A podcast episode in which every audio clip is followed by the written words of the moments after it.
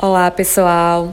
Eu sou a professora Ana Paula Teixeira, professora conteudista da disciplina de prótese fixa. Esse é o nosso podcast de número 6.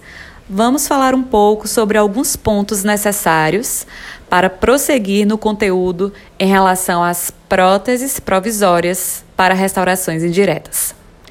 Bom, já sabemos o que são essas próteses provisórias e a sua importância, né? São próteses temporárias onde conseguiremos, nessa fase de prótese provisória, adequar o nosso paciente, adequar a nossa reabilitação para, ao final, obtermos um resultado satisfatório, um resultado de sucesso, tá?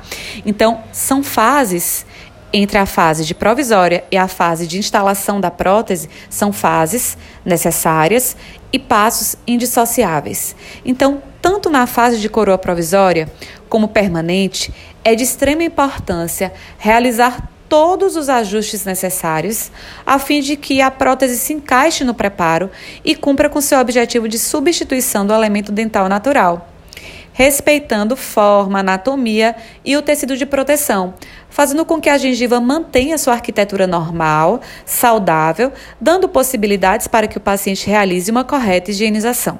Bom, então a prótese final e a prótese provisória juntas têm esse papel no final do tratamento. Pessoal, acho importante falarmos aqui sobre como podemos obter esses provisórios, tá? Então, é, já foi dito no screencast alguns pontos necessários, alguns pontos é, contextualizadores para que vocês conhecessem um pouco sobre o conteúdo. Então, agora eu vou falar um pouco para vocês sobre três técnicas, que é a técnica da faceta, a técnica com molde de silicone ou com molde de alginato, a gente chama de técnica da casca de ovo, e a técnica da bolinha, tá? Bom, quais são os materiais utilizados geralmente para, para realizar esse procedimento? Resina acrílica ou resina bisacrílica, pote Dapens, sonda exploradora, espátula Lecron, gaze, pincel pelo de Marta, pincel para vaselina, fresas maxicute e minicute, pontas de borracha para polimento, roda de pelo de cabra, muralha de silicone ou alginato, dente de estoque, carbono e pinça Miller.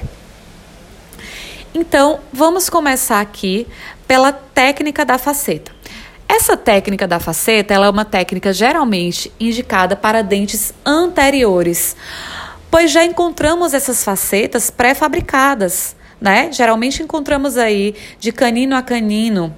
São dentes que utilizamos para a confecção de próteses totais, tá? Então, aproveitamos toda a face vestibular dessa faceta tá? Reembasando com resina acrílica as outras faces. Então, inicialmente, a gente desgasta a face palatina do dente de estoque, preservando cristas marginais e incisal. Depois, desgasta o terço cervical do dente de estoque, né, para é, que esse dente de estoque fique da altura desejada. Precisamos vaselinar os dentes vizinhos e remanescentes.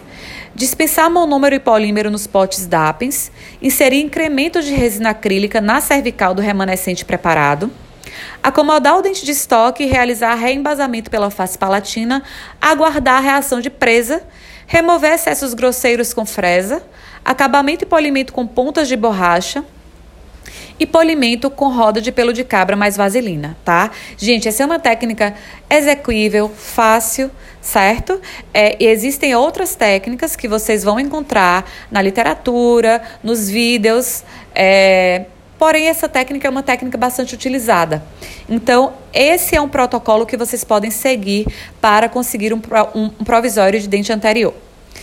Temos uma outra técnica, que é a técnica da muralha de silicone. Inclusive, vocês já devem ter visto vídeos, já devem ter visto aulas, palestras, né? Ouvindo falar dessa técnica com outro nome. Essa técnica ela serve tanto para coroas totais, né, para preparos para coroas totais, substituir coroas totais, quanto para substituir é, restaurações parciais, como por exemplo as facetas, as reabilitações estéticas de dentes anteriores, né? E a gente chama essa muralha de silicone de mocap, tá? E nesse mocap é dispensado a resina bisacrílica, certo? Então a gente tem aí é, uma muralha de silicone, perdão, gente, onde essa resina bisacrílica vai ser é, dispensada e a, assim que inserir é, na, na, cavidade oral do paciente, obteremos o mocap, tá? Então, o que é que a gente faz? Vaselina remanescente de dentes vizinhos, preenche a muralha de silicone com resina acrílica, no caso, né? É, pode ser resina acrílica ou bisacrílica, mas a bisacrílica ela é muito mais indicada nesses casos, justamente por conta da reação exotérmica que já foi explicada em aula. Devemos aguardar o tempo de presa e remover excessos aparentes. Após a pereza de trabalho, remover excessos grosseiros com fresa, acabamento e polimento com pontas de borracha, polimento com roda de pelo de cabra e vaselina. Bom, gente, com a resina bisacrílica nós temos uma facilidade maior. O polimento ele não precisa ser feito com pontas de borracha. Tá? Mas se a gente faz, por exemplo, essa técnica da muralha de silicone em um modelo, tá? De gesso, a gente pode usar resina acrílica, por exemplo tá? E seguir toda essa sequência. A técnica da bolinha é uma técnica indicada para dentes posteriores. A técnica da muralha de silicone, a falada anteriormente, pode ser utilizada para dentes anteriores, posteriores, preparos parciais, preparos totais. Essa técnica da bolinha pode ser utilizada para dentes posteriores, tá? Ela é mais indicada para esse grupo de dentes. É, geralmente, quando a gente não tem é uma estrutura dentária preservada, temos uma destruição extensa, né? Essa técnica ela vai auxiliar. Por quê?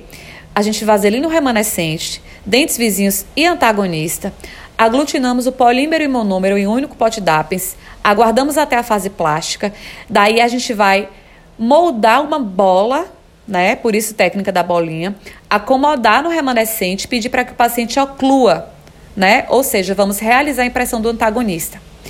Logo após essa impressão realizada, a gente vai esperar o tempo de, de presa, tá? É, a finalização do tempo de presa, né? E aí vamos trabalhar na anatomia e escultura. Nesses ajustes, a gente pode considerar arestas, sulcos, cúspides para melhorar esse provisório do paciente, ok?